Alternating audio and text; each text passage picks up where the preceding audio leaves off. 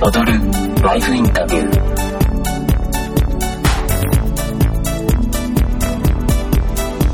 こんにちは。踊るライフインタビューパーソナリティの大和です。この番組は多彩なバックグラウンドを持つゲストをお迎えし世界にたった一つだけのライフストーリーをお届けする番組です。前回から元ウェディングプロデューサーのシン・チホンさんをお迎えしてお届けしています。チヒョンさんは韓国のソウル出身。ソウルの大学を3回生で退学し日本の大学に再入学。卒業後は日本の某通信会社に就職。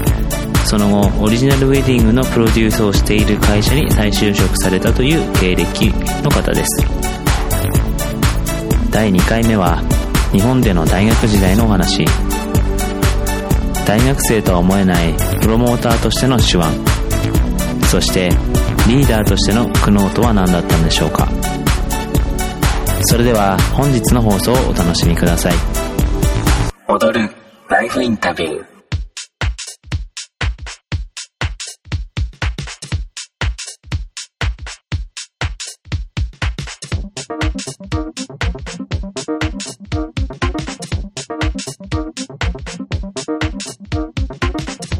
なんかその国際関係学っていうのをどうしても学びたいって思いで海を渡ってきたものの、うんうん。全然勉強しなくて。なんかねあれだった。あの勉強楽しかったんですよ。楽しかったけど本当に自分が好きなところしかまた目が向かなくなり、そうなんうん、あでも成績はまあまあ全部取れてたっていう感じはある。なんかややることはやったみたいなただそうだね。自分もゼミもうゼミの先生に本当今もね頭が上がらないんですけど、ゼミとかも例えば今月このなんか日本の講義について話をしますみたいになるとするじゃん。でなんていうかな。うん、でそこにコーヒーについて一緒に話をするんじゃなくてなんか急になんか携帯の活動を持ってくるっていうかなんかみんな研究するのがゼミなんだけどどっちかっていうと私って自分が興味のあるところの活動の報告みたいな感じでずっとやってたの。ほうほうすごいなんか工事やってますね。えかまこうでしょうかね。うん。うんいいなんか普通の日常の風景っていう感じです。そうですね。まあまあね。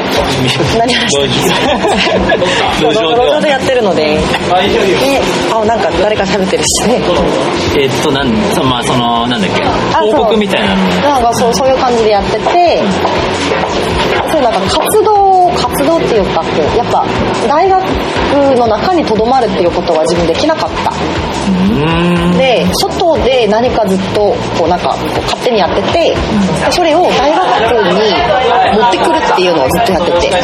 でも外でやってる活動とかでやった人をなんか大学側の奨学金とか取って予算を取って大学内でずっと講演会を開くみたいな。それをずっとなんか気がつけばなんかそんな感じでやってきてて。なんかそんな子でしたね。多分ゼミの先生としてもなんかね人権の勉強しなきゃいけないのになんかずっとなんか街づくりがどうだとか、うんうん。京都で今こういうのが行われていてみたいなこの人がめっちゃ面白くてみたいな。なんかよかったら連れてきますよみたいな。そういう感じでしたね。で主にややってたっていうか興味があって足を運んでいった現場は街づくり系 NPONGO 系とあとその性に関するまつわるテーマでセクシュアルヘルスなんです。けどうんだから性的な健康の性病とか、その性ってそんなタタブー視することではなくてっていうかあの心が生きるっていう感じじゃないですか。人が生きる。心が生きるですよね、うん。心がいいうん、なんかもう本当にその感じのそのまんまのもので、なん。かこの話すごい長くなるからあれなんですけど、うん、だからその性にまつわるようないろんなテーマにすごい興味があって、せなんかセックスワーカーの話もそうだし、あと LGBT って呼ばれてるセクシュアルマイノリティの話もそうだし、なんかもういろんな宗教とかモラルとかその辺のなんかタブ視してるんだけどみんな興味あるし、うん。タブ視してるんだけどみんなやってるような、なんかそこをすごいなんか本質がたくさん詰まってるところがあって性って、うん。そこすごいやってた気がしますね。なんかモテたい立命線のための恋愛塾みたいなものってたり。恋愛塾も開催してるそうなんかもろもろ。いやちゃんとね大学の予算でやってましたよ。自分のお金はかけないので、うん、やりたいことがあればとことん取ってこようっていう。本当申し訳ない感じの。これ超低いみたいなそういうものやってましたずっと、大学になんか企画書みたいなの通しちゃうみたいな感じそうですねプレゼンしてこういう企画でこれを進めたいからお金くださいっつって。へでそこで取るみたいな、うん、え？ねえ。あ今今だから話せることだけど小学取るじゃんそれで、ん。取って私 MacBook 買って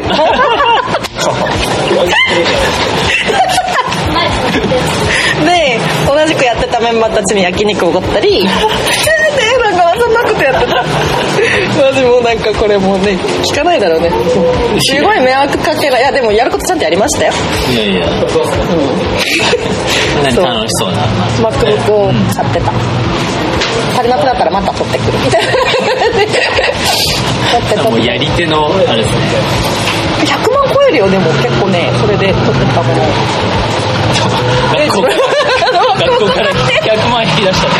100万以上ですね。えー、えその考えはなかったですね。学生の時あそんな感じですごい楽しくやりたい放題で、うん、大学って本当学びの場だし、ある意味成果よりも成長じゃんみんな見てるのが、うん、だからそのプロジェクトが失敗したとしても失敗したことに価値があるっていうところに転じるから、うん。すごいなんか安心してのびのびとやってた気がする。ああなるほど。で学生ってめっちゃイメージだなっていうのを私一回大学生やってたから分かって。て、で1年生入った時からどうすればこの学生っていう名詞をフル稼働できるだろうっていう思考だったの。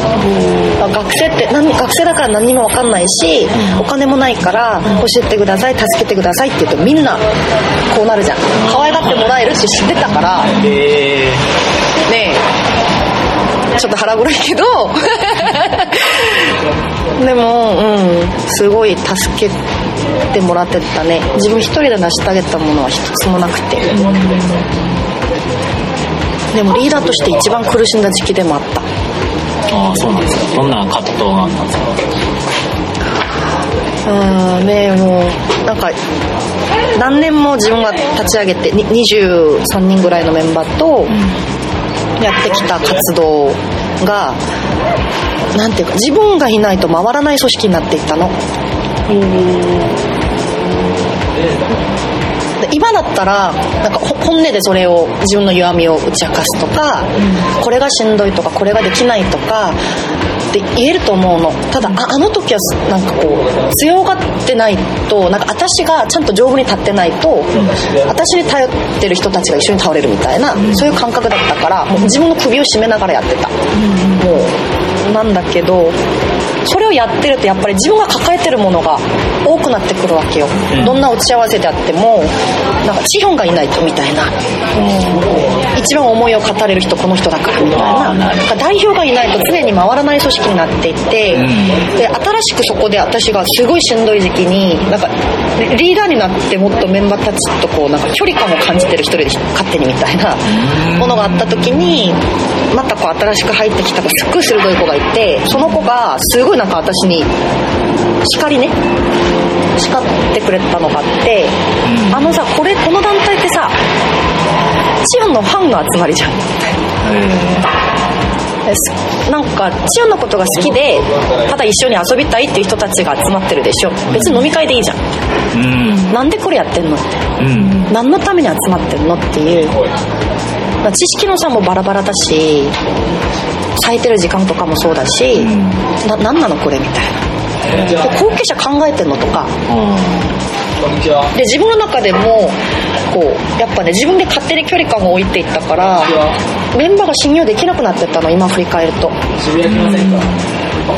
自分の後後継者っていうかその、ね、何年もこう思いを重ねてやってきたものを残したいじゃんやっぱり、ん。自分たちがいなくなってもそのまま大学にその形が残っていって、そこで新しく学びを得る人が生まれてきたり、ねなんか残すべきものだったなと思うけど、その後継者が見つからなかった。っえていうのは多分私も全部託すことができなかった。ーうん。それで揉め合うか心配とか、自分の弱みがそのままこう出ちゃったらどうしようみたいな感じで私が卒業すると同時にコアメンバーをみんな全員卒業しちゃって、それで終わったの。団体がなくなったの。で私あの時ね思ったのが良かったことがなんか思い出せなくてただただ自己満でこれをやってきたなっていう後悔しかなかったのね卒業して社会人になってからも。で今すごい振り返るといい経験だったなと思うけどあの時もう人生二度とリーダーなんかやらないって決めてたえ韓国にいる大学とかもそうだったしなんか私が入るチームって必ずどんなメンバーの構成になるだろうが先生たちがチヒョンのチームって言ってた。のなんかマスコットみたいになってる、うんうんうんでその時もすごい首を絞めながらやってたし何一つ治らずに日本に来ても一緒だったなっていうもうやり方を変える方法が分かんなくてもうなんか二度とやんないみたいな今最終的になっちゃった。大学活動、まあ卒業して卒業してあ卒業する前にもうそうなってそう、決断して。うん、で卒業すると同時に自然消消滅みたいな感じで亡くなった、うん、で社会人になったらうん、あこれがダメだったんだ。あれがあれ改善できたんだとかすごい組織に入ってから分かってきた。あマネジメント私すごいなんかマネジメントしなきゃいけない立場なのにうん。すごいなんかプレイヤーでしかなかったなとか。うんこれ強引だったなとかこれはあの人の成長じゃなくてただ自分の思いを通したいだけだったなとか逆にここはちょっと強引でもついてきてもらわなきゃいけないところだったのに逃げてたなとか揉めたくないからとか向き合わなかったなとかなんかもろもろっていうのが 社会人になってから本当素晴らしい上司の人たちに恵まれてん。分かった。うんでじゃあ今またリーダーやりたいのってなった時にまだ自信ない。そこは。あそうなんだ。うん。まだはい逆にそこのなんかマネジメントみたいな概念を知って、なんか勉強していった時その深みっていうか。その重さと美しさとっていうところで。う。ん。なんかこれ悪い感じでいけるもんじゃないなとは思ってる。えだから自分磨きにまずはちょっと走りたいなと思ってる。勇気がないですからそこまでマジねすごい。なんか大変だったなって。ーでもまあある意味その学生の時にこう、まあ、やっといてよかったなみたいな。よかった、うん、人生残る経験だなと思う今。今思う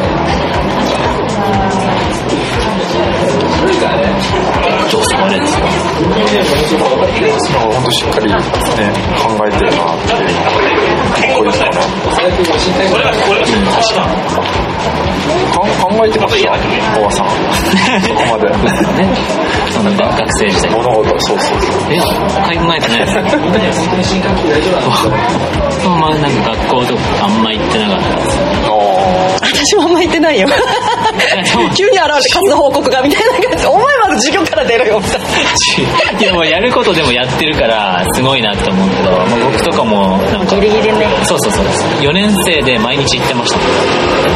本当はなんかみあーそうそうみんなってこう1とかで取っちゃって4年とかすごい暇なのにとか言ってて。でも課外活動って意味だったらその音楽活動みたいなことやってたから。それは本当なんかいい経験でしたね。でもまあみんみんな、まあ、なんか学生とかのメンバー集めてちょっとイベントみたいなのやっててはいはいはいうん、それはなんか、まあまあ、学学生はやっぱ学学問がまあ本分だと思うけどやっぱ課外人活動って意味ではなんだろうなそそういうところでこう人がまあなんつうか人とのつながりじゃないけどそういう場所に集まってこうみんなで楽しむじゃないけど時間を共有するみたいなのをまあ学べたなとは思いますけどね。そっちの方が残ってるんですよね結局ね。うん、そっちの方がそうそうそうそう残ってる。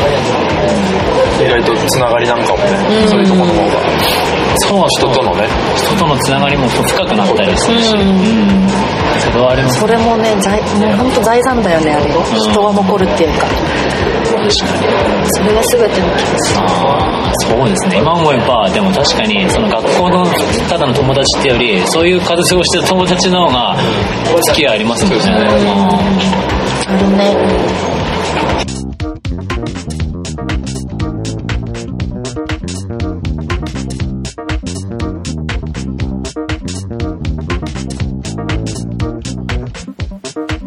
学校に企画書を通して、100万円以上を引き出してしまうというやり手のプロモーターだったジヒョンさん。一方で、リーダーとして苦しんだ時期でもあったとのことでした。うまくいかなかったのはなぜかということについては、社会人になってから気づいたそうですね。来週はいよいよ、そんな社会人として働き出してからのお話です。それでは、また次週お会いしましょう。踊るライフインタビュー。